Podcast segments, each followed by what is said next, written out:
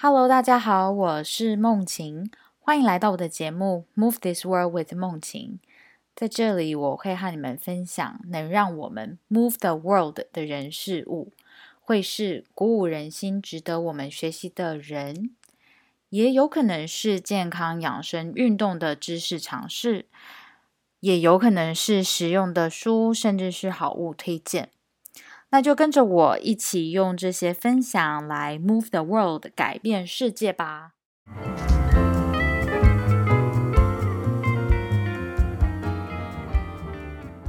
这一集呢，也是关于怀孕系列中我们自己的经验分享。这次呢，再次邀请到我们家老公 James 来和我一起做我从低风险产妇变成高风险产妇相关的问与答。希望呢，你们也会喜欢这集喽。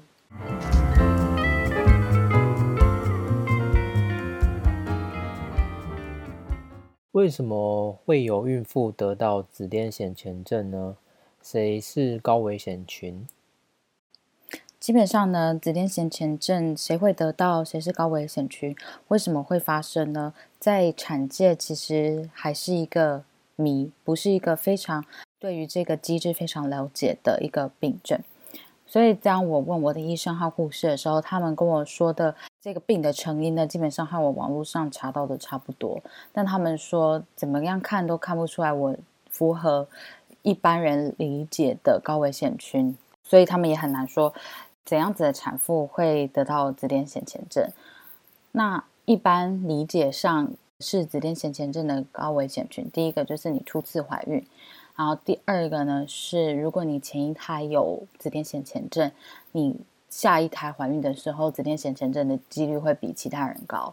那接下来是在欧美的话是，如果你是黑人的这个种族的话呢，你得到紫癜显前症的几率比其他种族的人高。那一般来说就会说，如果你在怀孕前你本身就有高血压或者是糖尿病等等，或是肥胖的话呢？紫癜显前症的几率也比较高，但是如果同样是有高血压的人，每一个人发病几率不一致，这样子。那我在医院的时候，医生有跟我说，其实好像和那个男方就是伴侣也是有关系，就是跟除了女生以外呢，男方贡献的基因也会是造成这个怀孕的过程会不会发展出紫癜显前症的一个原因。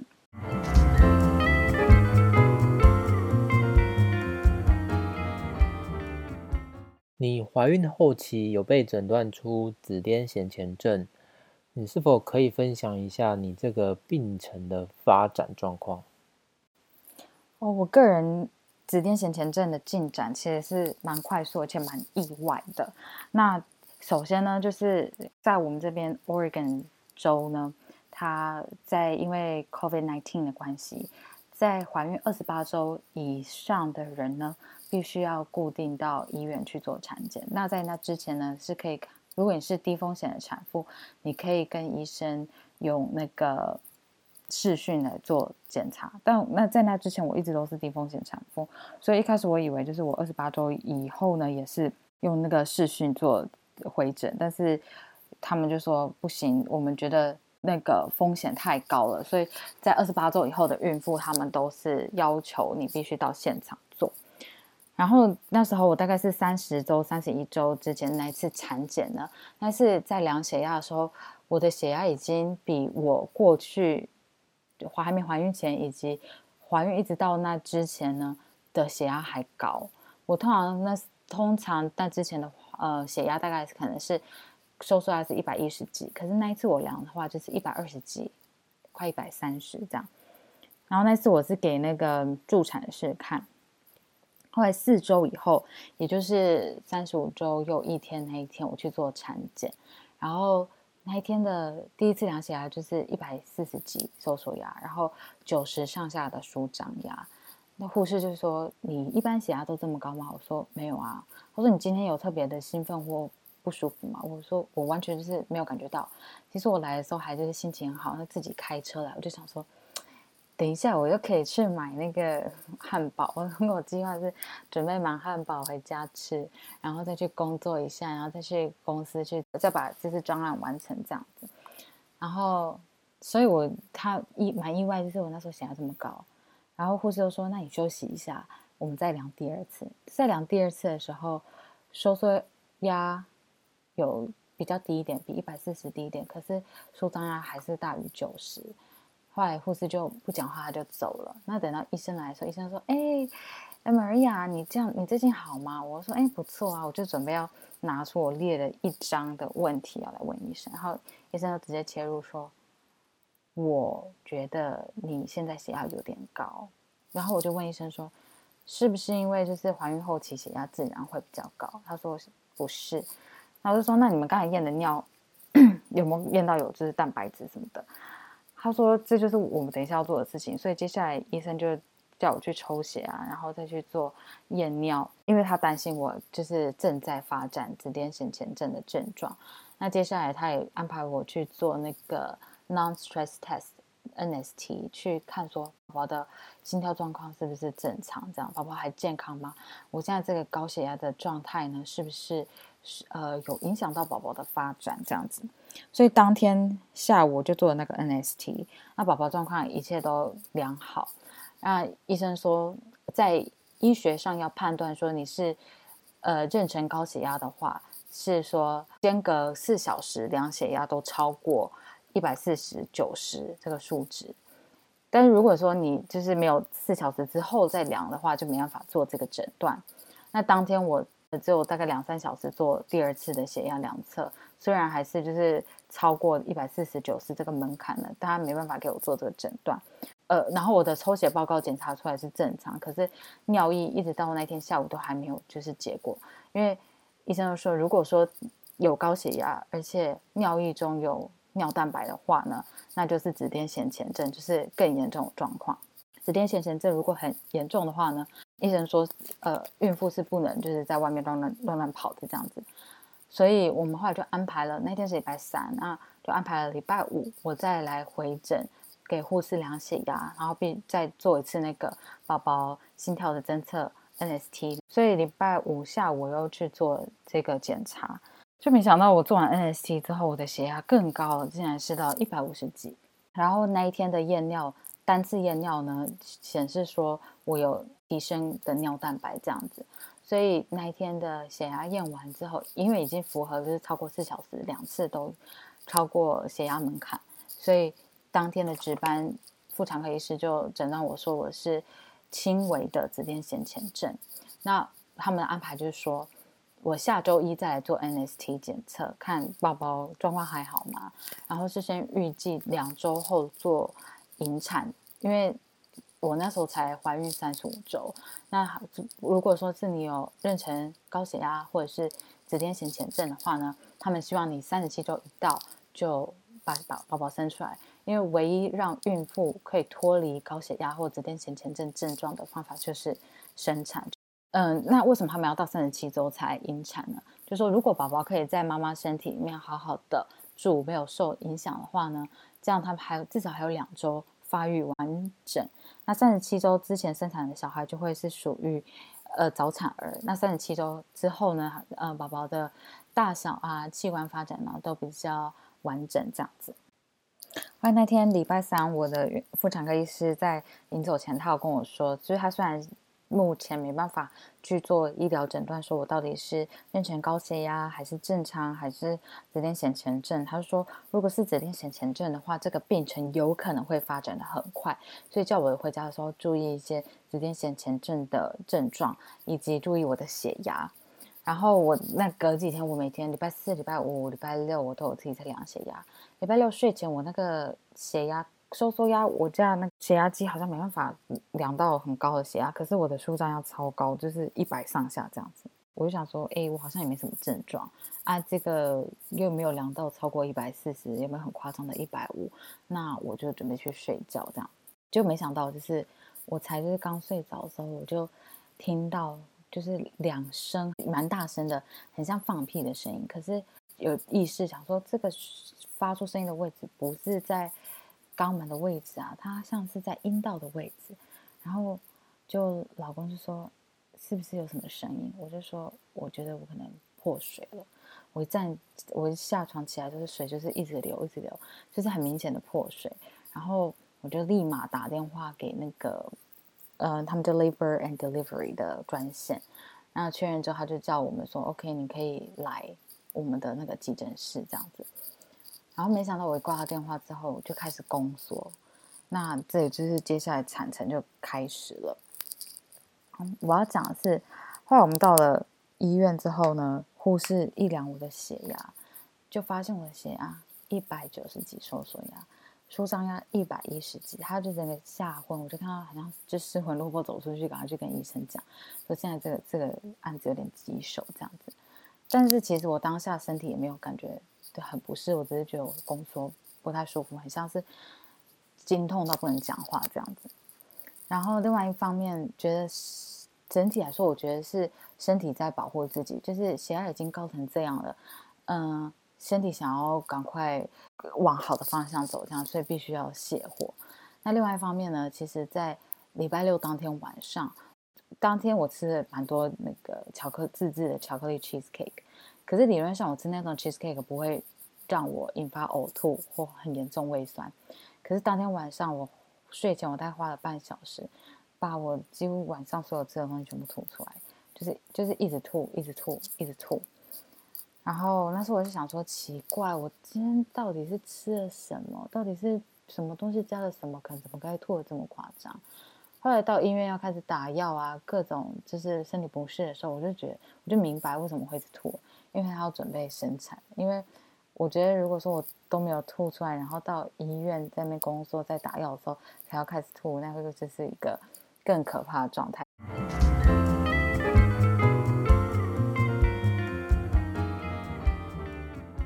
你事前有预料到会得到这种病吗？关于说我到底事前有没有预料到我会从低风险孕妇变成高风险孕妇？我有没有预料到我会得到紫癜先前症呢？其实这个是蛮有趣的一个问题，而且老实说，其实我有预料到。我是一个呢，对我身体非常。观察仔细，然后敏感的人，虽然我常去医院检查的时候，医院说医生都会说哦，你身体是很好。可是如果身体有一点点就是变化的话，我通常都会就是会格外的小心的去察觉。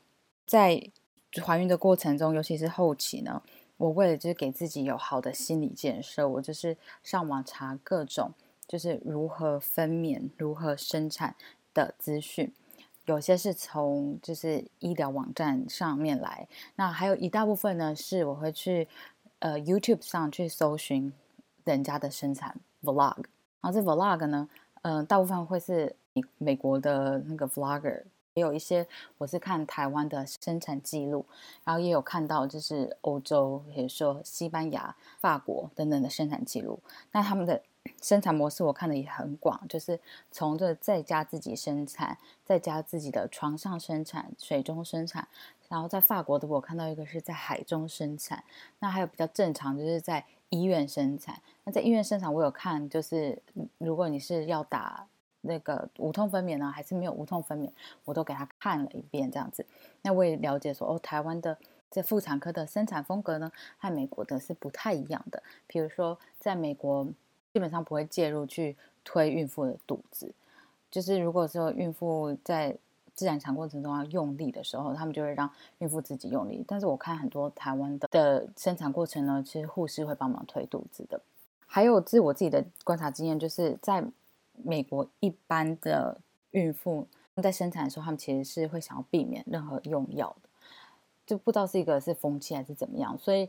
院方呢，他们其实不会主动说问你说你要不要打那个无痛分娩，我不知道他们是可能会觉得说如果问的话会感觉会冒犯孕妇还是怎么样，所以我到医院的时候，我就是一一开始就说我什么时候可以打无痛分娩这样子，然后即便我已经告诉我的护士，但医生好像来的时候也不太敢主动问我，反而是护士就说哦他他已经说他要打无痛分娩了这样，好，所以基本上就是在看这个 vlog 过程中，我看到了有一个孕妇她在。三十二周产检的时候呢，被她的医生量到说她血压很高，高到医生不让她自己去开车，所以她必须在医院呢等她的验尿结果、验血结果，然后再请她老公载她去医院。那这个人是她被发现说她的血压很高的时候呢，就立马就被诊断出她是紫癜先前症，而且必须要立马住院这样子。这个产妇她过程最后就是说她在医院打药。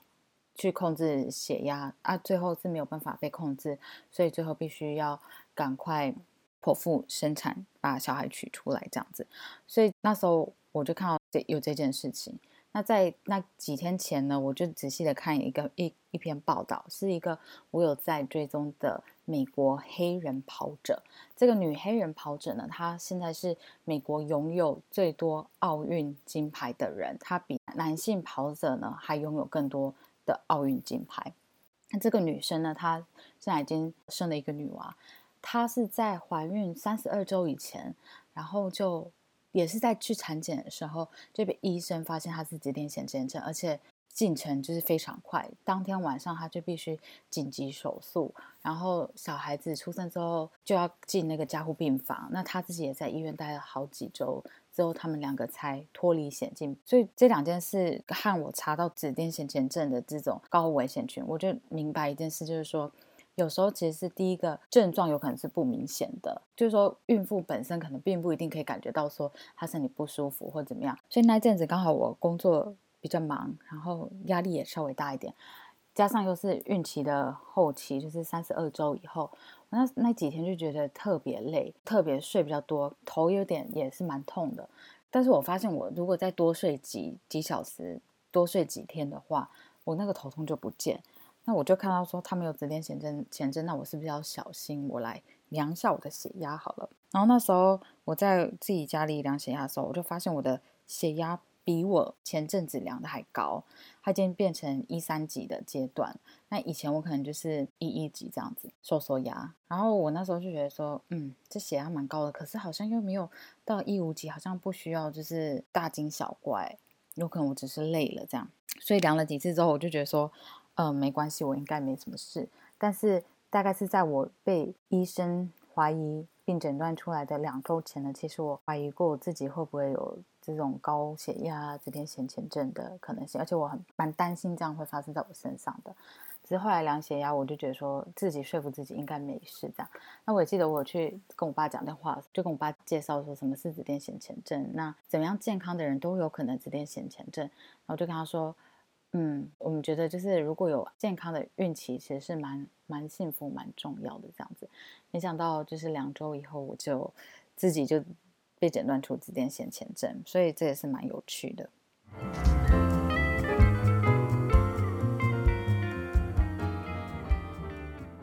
你原本是打算自然产，但最后却必须要剖腹产，请问可以分享一下你的整个生产经验吗？我自己的生产经验啊，其实。我医生就认为是低风险产妇。基本上，美国除了第一个是崇尚不要打药，第二个就是大部分人都希望可以自然产。然后在医院，像各个医院，他们也会主打说，他们需要开刀的几率是多少。那当然是越低，这种名声就越好，这样子。所以我就在自己怀孕期间，我都觉得说，再怎么样，我都没有理由会去剖腹产。抱着这个心态呢，就是就来到了破水的那个时候。破水之后呢，我就打电话到医院。那电话一挂掉之后，我就开始宫缩。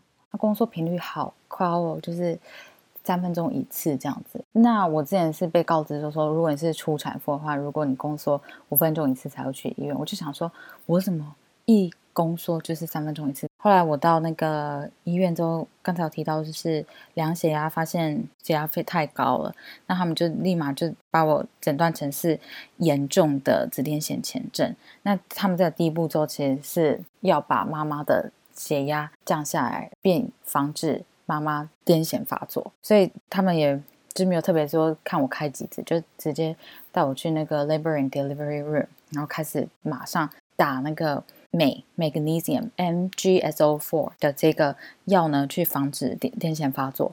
那如果这个药有效的话呢，妈妈的血压其实也会慢慢降下来。所以那时候，呃，我就开始打药，那血压就开始降。比如说，就从一九级降到一七级，再降到一五级，最后低的时候有到就是一零几，就是有点像是我孕前的那种血压这样子。后来我就是问说，我什么时候可以打无痛？那医生是说我准备好就可以打，但是因为我有这个紫癜显前症，他们怕就是紫癜显前症破坏我血小板凝血的功能，所以他们必须要看抽血报告，看我的血小板没有问题之后，他们才敢打无痛。所以最后等到血小板报告出来之后，那个呃麻醉师就非常有耐心的帮我打无痛。那在美国打无痛其实是坐着打，然后抱着那个我是。脚就放在老公身上，这样然后打无痛。就我在看那个 vlog 的时候，也发现到，就是在台湾很多人就说，呃，内诊看极指的时候很痛，但是在美国呢，他其实是等我无痛的药效发挥到一阵子之后，他们才来做内诊。所以我是大概晚上十一点多进医院，那两点多已经就打了那个无痛嘛，然后那时候宫缩也是每三分钟就一次这样子。然后打完无痛过不久之后，医生来做内诊，发现 OK 已经开了六公分了。那医生就说：“哇，你你这个产程是根本都是那个教科书的过程这样子。”后来再过两小时之后，就已经开到八九公分了。然后大概在等到早上七八点的时候呢，他们在看，就是已经开成加一指，就是十公分又再更大这样子。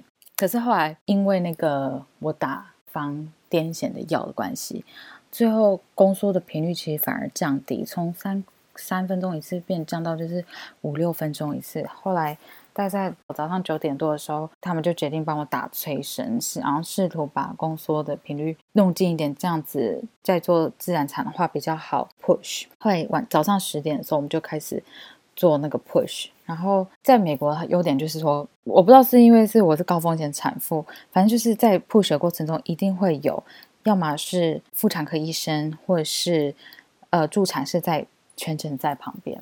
所以当我开始 push 的时候，就至少有一到两个医生在现场，让他们就是会教我要怎么用力。那不知道为什么，就是 baby 在我怎么样用力，那个头都没有在任何进展。我试了五六个。用力的方法完全没有进展，而且到最后我用力到已经，我觉得我已经累瘫了。而且后来护士又给我吸那个氧气，所以每次宫缩来，我用力之后，我后来就把氧气罩就直接罩在我的鼻子上，完全没有办法再跟医生护士聊天。相较于第一次 push 完之后，我还可以跟医生护士聊天，然后说哈哈哈，医生你你有没有感觉到我就是 baby 的头在动这样子？后来他们是看到是说，第一个就是我已经没有力气，第二个是 baby 好像有一点心跳往下降的那趋势，但是并没有说很严重，所以他们就觉得说，既然就是产妇已经没有力气了，是不是要建议说直接去剖腹产？可是就我来说一次，就是因为美国大部分的产妇不喜欢最后被叫去剖腹产，所以他们其实。一直私底下讨论这件事情，不敢跟我讲。但其实我心里想说，可可不可以不要再推了？我我好累哦。然后这时候有一个资深的那个妇产科医师就跟我说，现在有两种方法。第一个就是把 baby 用吸盘真空吸出来这样子，但是这样子的话，我还是要还是要搭配我个人的用力这样。但如果这个真空吸出来是失败的呢？最后我还是要去做剖腹产。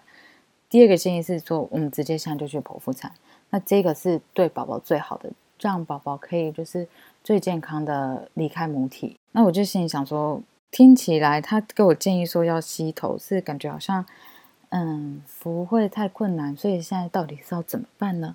然后过不久就是有另外一个也是资深的那个妇产科医师就进来了，后来他们就决定说，这两位妇产科医师去门外讨论一下，要给我怎样的建议。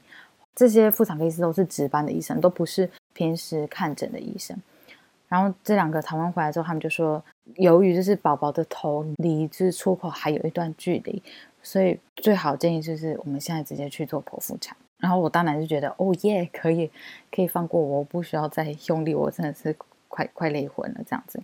我们决定要剖腹产之后呢，大家就是全体动员，我照顾专门照顾我的那个护士，就是赶快去联络麻醉师，然后。幼儿科的护士也都去准备好，把就是出 baby 出生要的东西全部都移到那个手术室，然后手术有两位那个妇产科医师操刀这样子。那全程的话呢，老公是都在我的头头旁边这样子。然后我从那个 labor and delivery 的床呢移到手术台呢，也是由护士帮我移动的。那主要是因为就是麻醉师说考量到我背还有那个无痛分娩的针在那，他不希望我自己用我的肢体移动。虽然说我那时候。要叫我动脚动手都还是没有问题，这样子。最后呢，宝宝终于从肚子拿出来了。他们欧美的护士第一个就说：“哇，这个宝宝三十五周又三天，真的是蛮大只的耶。”他们觉得说：“Baby is big。”然后 Baby 的重量是两千七百五十克。最神奇的是，就是他们发现宝宝头有淤青。然后他们就觉得说，这个说明了为什么宝宝刚才出不来原因，是因为其实在我入住院的时候，宝宝的那个胎位是正的，是可以很顺利出来的。可是好像是在待产过程中，宝宝头又在和下降的过程中，宝宝头又转了，然后最后就转到一个位置，就是它的右前方的地方可能就卡在我阴道是出不来，所以那个地方护士有帮我拍一张照，就是有点淤青的状况。那后来其实是生产隔一天半之后，那个淤青就完全消失，是我们后来也看不到这样子。所以要不是那张照片，我还真的不知道他那边有黑青过。所以这个是无法从那个自然产出来的一个原因是宝宝头的位置刚好卡在阴道，让他无法出来。第二个是宝宝的头是大头，它的直径好像大于十公分吧，我换算了一下。因为那个子癜显前症的关系，所以生产完的二十四小时还要继续打那个防癫痫药，因为就是怕产妇在恢复的过程中呢癫痫发生。后来医生就是进来巡诊的时候就跟我说：“你做的很好。”我觉得可能是因为我没有就是对于说被告知要去剖腹而崩溃或怎么样，还是努力的去完成该完成的事情。然后他说：“你很小只诶，你是小只的人诶。我说：“医生，你说小只什么意思？是相对什么？”他说：“相对你的 baby 啊，你的 baby 太大只了，这样出不来这样子。”所以我觉得是蛮有趣的经验。最重要的应该是说，怀孕、生产这个东西其实是女生的一个生命的过程，而且呢，它是高风险的。有些人可以很顺利的怀孕，很顺利的完成这个孕程，然后很顺利的一个。顺利的生产，那也有人会像我一样，就是前期也都是蛮顺的，而且我都可以运动跑跑跳跳没有问题。可是没想到最后一刻还是有遇到一些困难，没有没有办法预期的事情。所以我在我在准备生产过程中有看到一个美国的妇产科医师的分享，他就说他给大家的建议是：你得要有一个准备，最重要的准备是你要知道有些事情。是没办法预期的，就是即便你你准备好说你要打算要怎样生产，但是你要准备一件事去面对的，就是有可能事情不会发生像你预期的一样。